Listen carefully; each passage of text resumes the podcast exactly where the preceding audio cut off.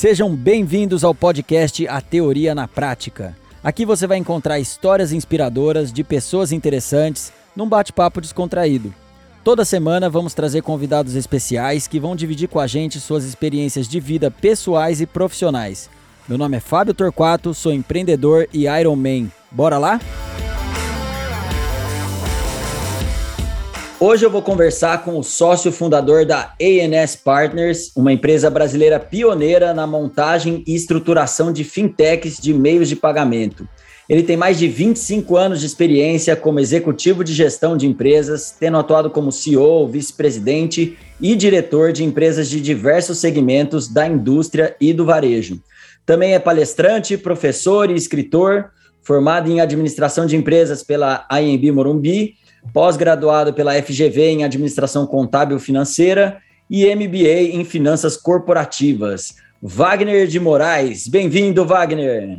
Oi, olá, bom dia, Fábio. Agradeço imensamente, uma honra muito grande estar junto aí contigo. Agradeço muito a oportunidade para a gente falar um pouco de mercado, vela de tendências e o que está acontecendo. Então, agradeço demais, uma honra muito grande. E Wagner, a gente está tá vendo um movimento de, de digitalização do varejo principalmente com as lojas virtuais, né, e-commerce. Uhum. E isso quase que se tornou obrigatório para a sobrevivência de algumas empresas né, no auge da pandemia que a gente teve. É, eu queria que você começasse falando como você vê o impacto desse canal de vendas hoje dentro da estratégia das empresas. Fábio, excelente esse tema. E, e, e, mesmo nesse instante agora, eu acho que é bastante adequado para que a gente explore isso mais um pouquinho mesmo. Sabe, ela de fato, a pandemia, ela trouxe algumas assim mudanças e quebras, sabe, ela de paradigmas assim bem fortes, né? É, eu sei que é horrível isso que eu vou dizer agora, mas o lado bom dessa pandemia é que empurrou o processo de digitalização das empresas goela abaixo mesmo, na verdade, né? As empresas já vinham se organizando para isso, isso num processo muito bem eh, estruturado de jornada digital do cliente, ou seja, de omnichannel, mas assim não com a intensidade, com a eficiência que se deveria, né? Então, com a vinda, sabe, da pandemia, né? E logicamente essa restrição das vendas físicas aí que ocorreram desde 2020, as empresas de fato necessitaram olhar para dentro, né? E aí nesse instante que assim diversas empresas enxergaram que não estavam, é, acho que minimamente adequadas para que pudessem é, fazer frente a essa jornada digital de maneira mais integrada junto ao cliente. Isso foi intensificado com a pandemia, sim, mas é um movimento que o varejo já vinha caminhando aí nos últimos 10 a 15 anos aí de uma maneira muito forte. A gente tem grandes ícones aí que dá para a gente saber ela citar. É, é, o caso, sabe, do Magalu, né? Ele já vinha com esse processo muito forte, a digitalização ocorrendo aí de uma maneira bastante interessante esse crescimento ali da rede foi assim muito, muito grande. Por quê? Eles estavam bem mais adequados é, quando a gente faz a comparação sobre os outros grandes do setor. Né? Essa jornada do cliente já estava muito bem organizada. Ali, né? Então, já aproveitaram essa onda e, de fato, intensificaram isso. Mas muitas empresas médias, principalmente, não estavam adequadas, sofreram bastante com isso e, de fato, viram o quanto que custa você não está bem adaptado ao mercado e com uma jornada mais digitalizada, integrada para que você possa ofertar ao cliente. Uhum. E você acha, Wagner, que qual vai ser a tendência aí para os próximos anos? O jeito de comprar vai mudar? Porque a pandemia está passando. É, como é que vai ficar essa relação entre e-commerce e lojas físicas aí no futuro? Como é que você enxerga uhum. isso? Até existe um estudo, velho, bastante interessante, velho, que a gente tem. A gente, a gente fez um apanhado das 10 empresas mais valiosas do mundo há 30 anos atrás, tá? em 1990. Uhum. É, e ali naquela época, a líder de mercado era a, a GM, a General Motors, é, que valia 127 bi de dólares aproximadamente, mas após a GM, a gente tinha a Ford com valuation por volta de 97 bi de dólares, depois a ExxonMobil, é, e diversas outras empresas. Dentre as 10 maiores, olha que interessante, Fábio, dentre as 10 maiores, a única empresa que, entre aspas, se denominava no mercado de tecnologia era exatamente a IBM, é, que era a quarta maior empresa valiosa ali do mundo, valia 63 bi de dólares ali na época, né? As outras todas estavam é, diretamente ligadas aos meios e fatores de produção e muito à área de energia, de combustíveis, etc. Então, isso está 30 anos, há 30 anos atrás. E hoje a gente fez a mesma foto das 10 empresas mais valiosas do mundo. A Amazon estava com valuation de 684 bi de dólares, ou seja, um valuation de quase uma GM meia por década, que era a empresa mais valiosa há 30 anos atrás. É, o que, que aconteceu? Depois aqui da Amazon vem a Apple, vem a Microsoft, vem o Google. A única empresa que não é do setor de tecnologia hoje é exatamente o McDonald's, e que tem um share aí de, de 5,6 entre as 10 maiores, ou seja, de uma inversão muito grande. Há três décadas atrás, apenas uma empresa de tecnologia entre as dez maiores. Hoje, apenas uma empresa que não é de tecnologia entre as dez maiores. Ah, tá, Wagner, mas a Amazon não é tecnologia, ou seja, já a Amazon ela é varejo. Não, a última coisa que ela faz é varejo. Ou seja, já a Amazon ela não tem uma loja física, uma fábrica, ou seja, já agora que de fato ela está se organizando, se estruturando para isso. O que, que foi a sacada da Amazon?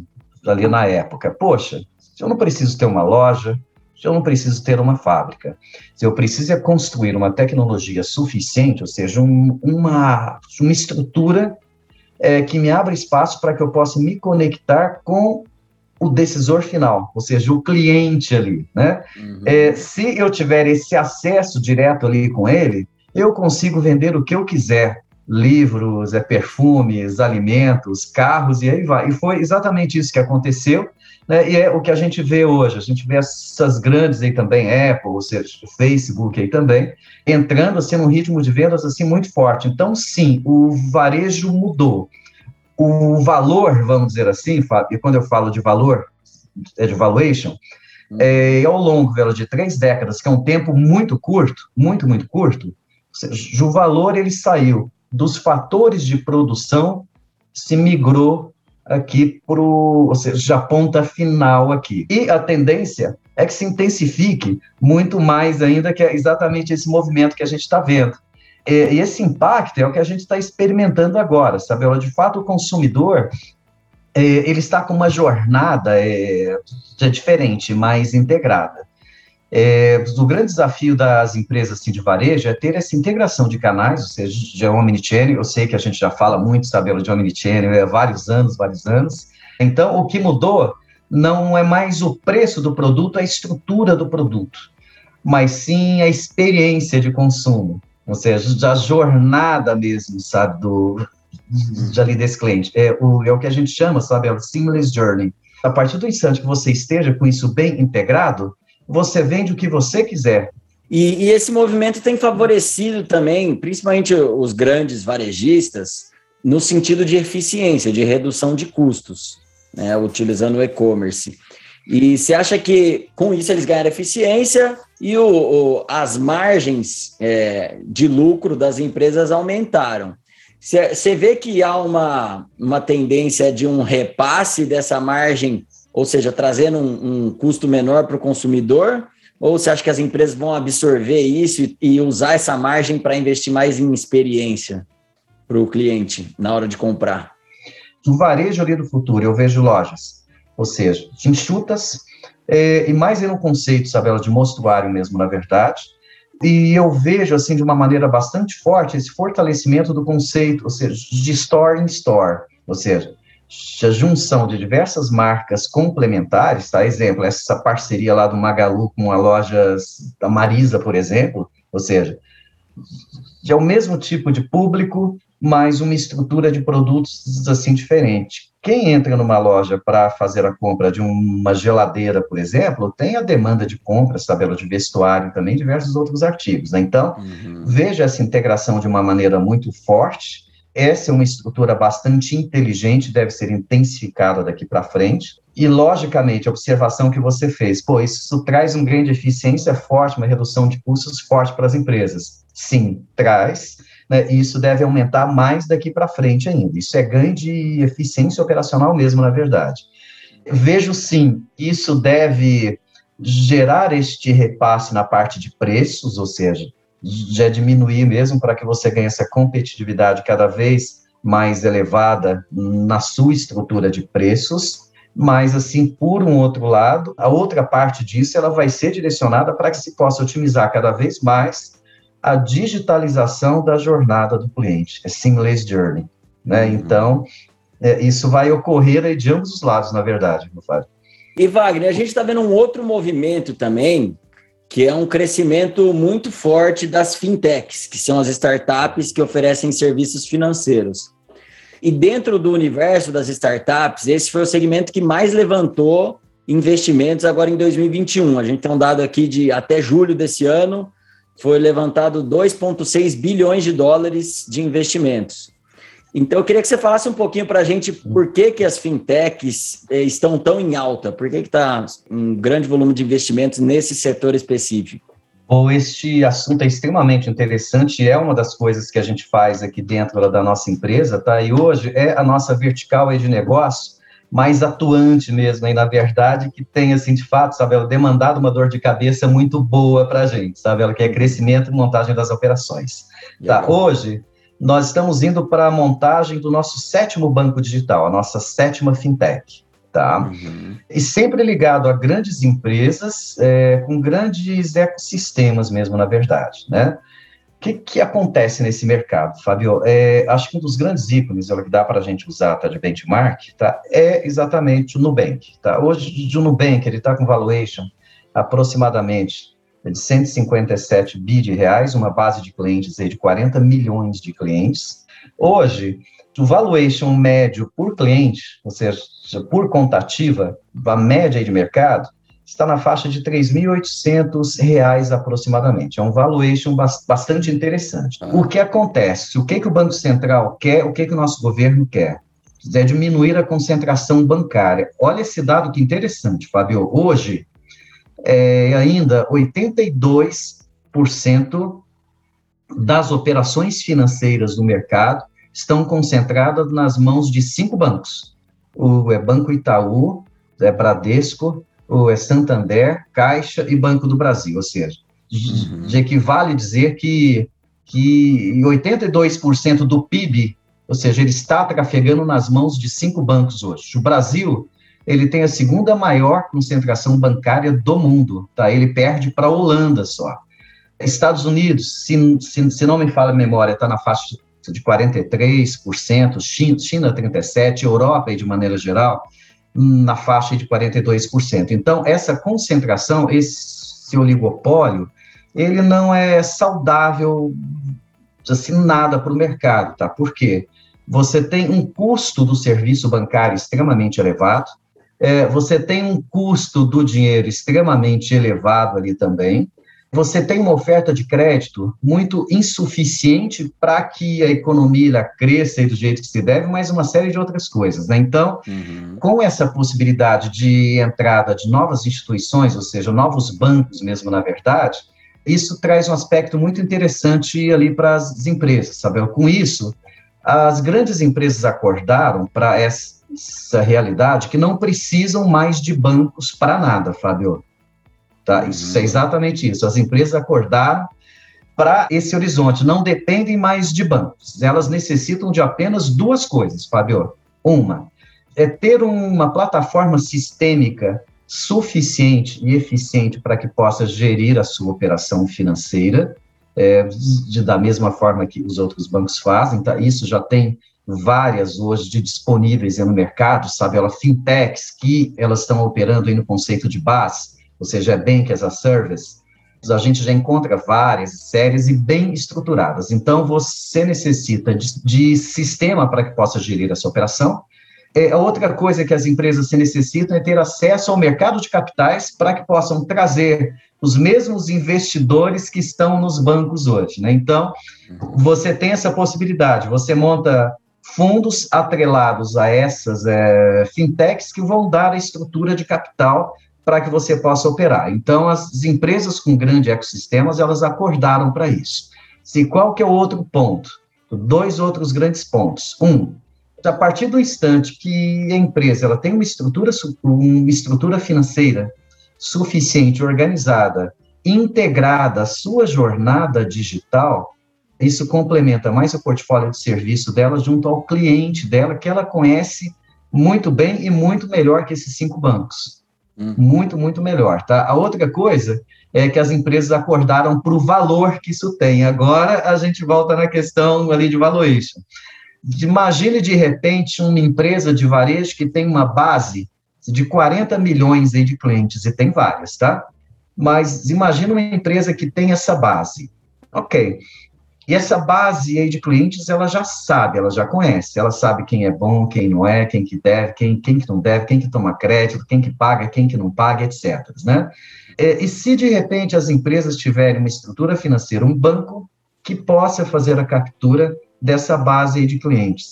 Se vamos dizer nesse exemplo, ela tem uma base de clientes, ok, ela não consegue fazer esse tombamento de 100% dessa base de clientes ali para dentro do banco, mas que ela tombe 25% dessa base, sou 20% dessa base, é de 8 milhões de clientes que a gente está falando dentro desse exemplo, tá? E a gente, a gente extrapolando isso, olha, eu estou fazendo a conta aqui agora, é, é de um valuation de 30 bi e 400 que a gente está falando, ou seja, se uma empresa de varejo, ela tombando dentro deste exemplo 8 milhões de clientes e precificados num valuation médio, que é o que a gente encontra dos outros bancos digitais hoje, ela faz a captura de um valuation de 30.400, que dependendo do caso, esse valuation do banco digital dela, ele pode ser superior até que o valuation do varejo. Ela mesma. Né? Então, ela não faz a captura desse valor hoje, que vale dizer que ela dá de graça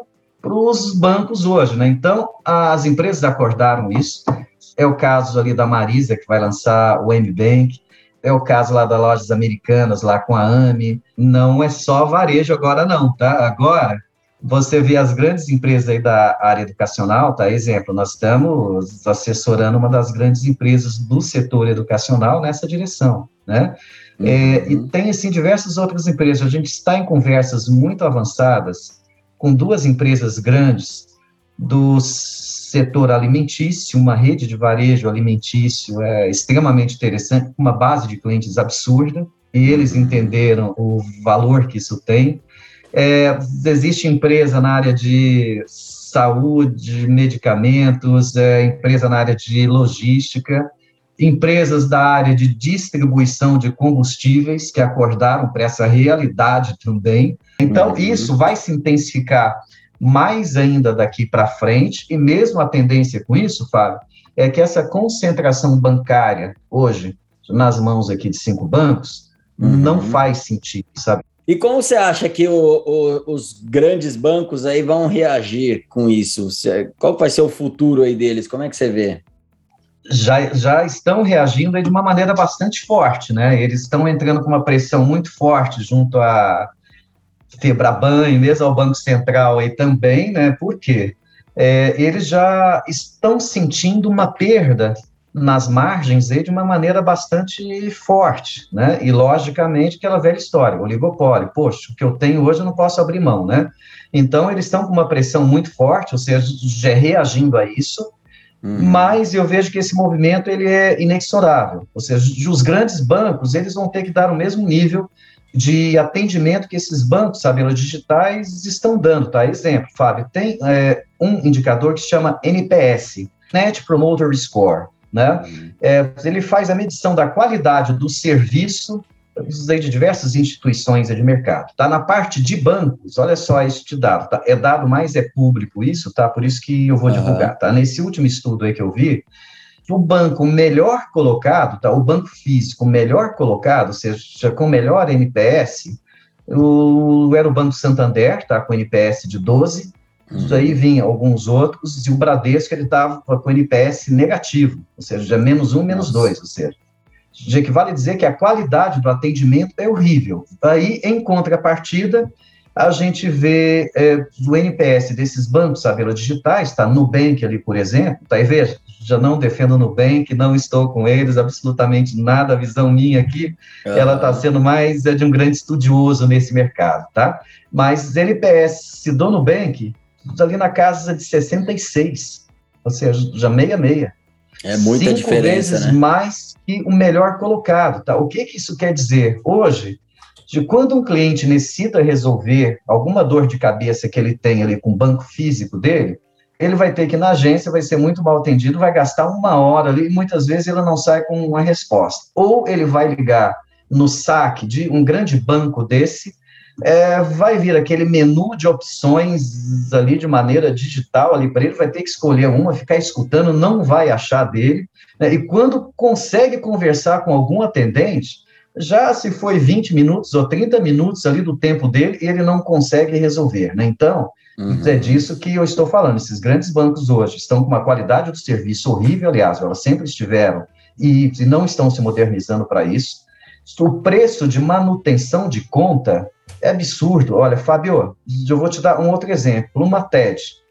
Uma TED, quando você passa ali na CIP diretamente, é, um grande banco, quando, quando ele faz a transmissão de uma TED, tá? É, acho que dependendo ali da janela de tempo, o custo para ele vai ser de 1 a 2 centavos, ou seja, uma TED uhum. vai custar de 1 a 2 centavos para um grande banco. Tá? Existe grande banco vendendo essa TED por 17 reais ao consumidor final, outro que vende por 12 reais, por 11 reais. Agora, me fala, Fábio, onde que você acha uma mercadoria que vai te custar 2 centavos e, e, que você consiga vender por 17 reais? Então, isso está errado mas foi o que garantiu a hegemonia desses bancos todos. Agora, esses bancos, Sabela Digitais, eles acordaram para isso.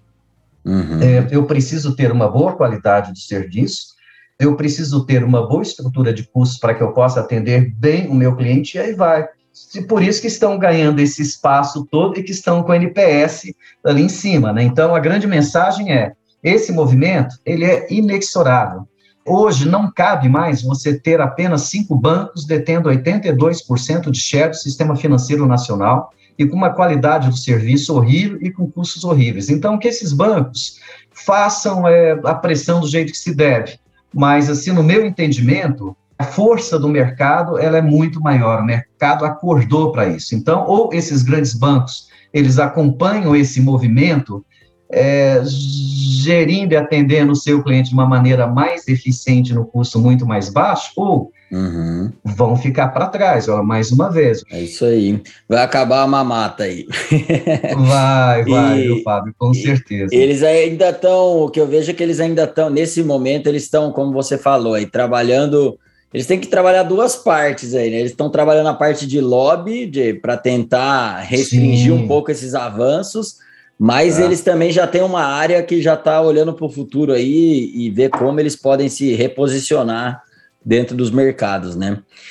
E, e, e o Wagner? crescimento dessas grandes ah. empresas aí de nicho, ou seja, entrando nesse mercado de uma maneira bastante forte, isso que vai trazer essa reversão mesmo aí, na verdade, e é o que já está tirando um espaço forte desses grandes bancos, tá? Exemplo, é folha de pagamento. Imagina, de repente, uma empresa que tenha uma base de 30 mil funcionários. Hoje, ela faz a folha de pagamento através de um desses bancos, vai exemplo, uhum. ou de repente faz com Itaú, ou com Bradesco, ou com Santander, ou com Caixa, ou com Banco do Brasil. Uhum. Mas as empresas acordaram, poxa, a minha folha de pagamento posso fazer aqui dentro do meu banco digital, dentro de casa, e faço a captura desse valor todo, atendo muito melhor o meu colaborador, se ele necessita de crédito, eu vou dar crédito para ele numa taxa justa. Uhum. Ou seja, hoje ele sofre demais com esses grandes bancos. Né? Então, uhum. eu posso dar uma taxa justa ali para ele, eu posso deixar ele fazer uma TED, uma transferência, um PIX, num preço justo, eu posso atendê-lo bem, eu posso complementar. Aí, aquela velha história, Fábio,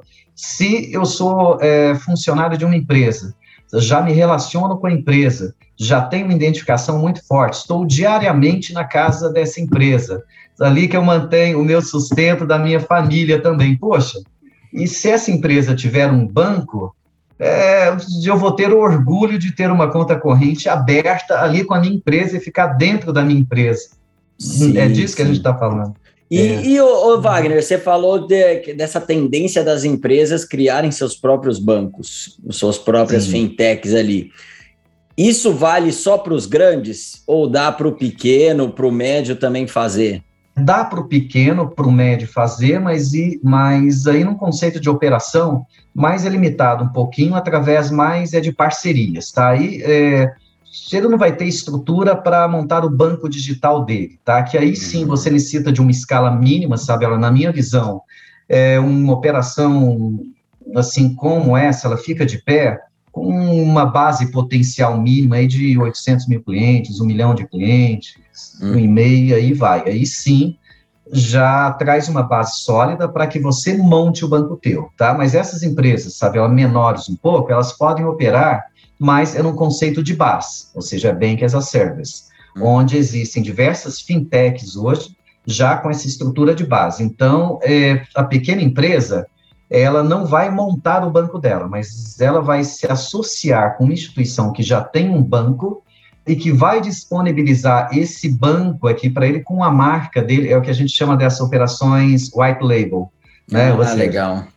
Ele contrata a fintech, e sua fintech vai montar o banco para ele com a marca dele, com a cara dele, com o logo dele, com a estrutura que ele quiser, e aí vai. Isso que a gente chama de Bank as a Service. Então, sim, ou seja, as médias e pequenas, elas podem ter acesso dentro desse modelo de negócio, que aí sim uhum. justifica, é mais o base, operações assim menores um pouquinho.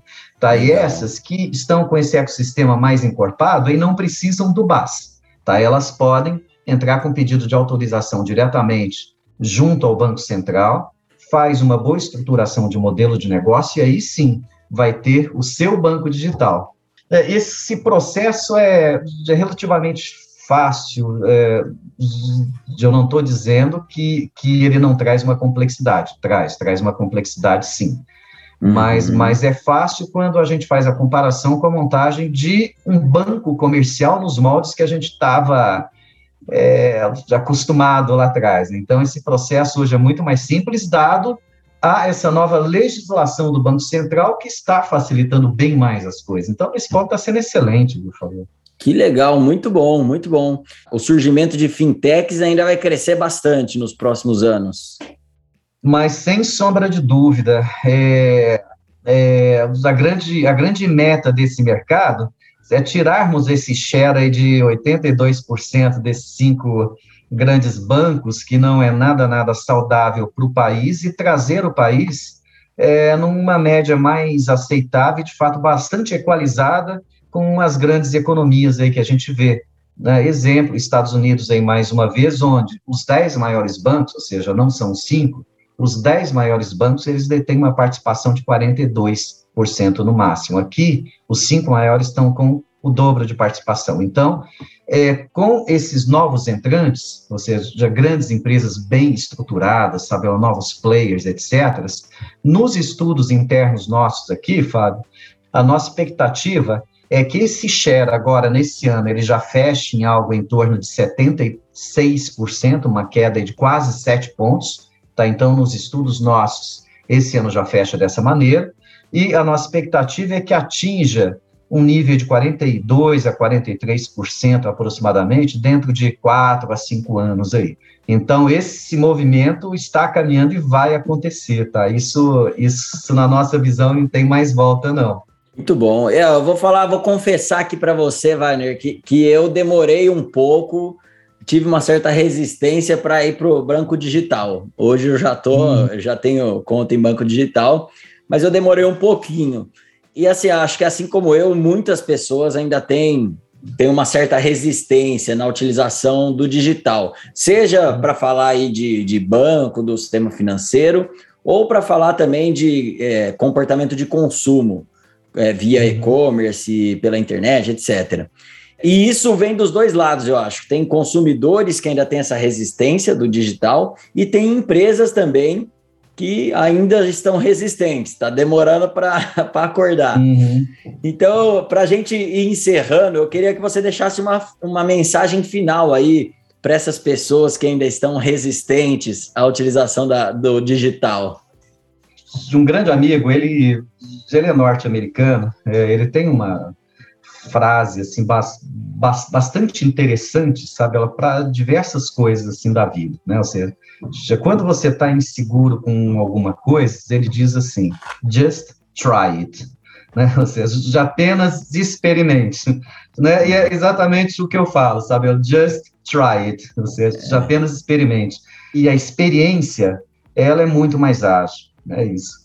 Legal, muito bom, Wagner. E você é ativo em alguma rede social? Como é que o pessoal te encontra aí? LinkedIn, Instagram? O que, que você usa mais?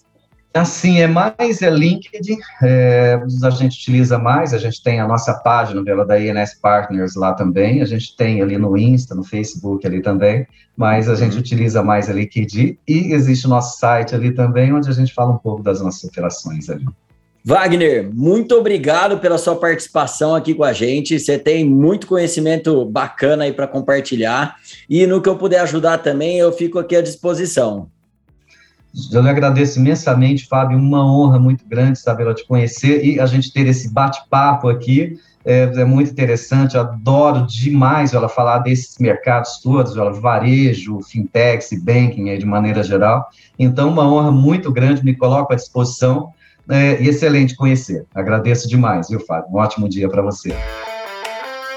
E para você que está até agora com a gente, espero que tenham gostado. Mande para os amigos e siga nosso perfil no Instagram, arroba a Teoria na Prática Oficial e no YouTube. Lá vocês vão acompanhar os bastidores e insights das entrevistas, além de sugerir convidados e temas. Até a próxima, valeu!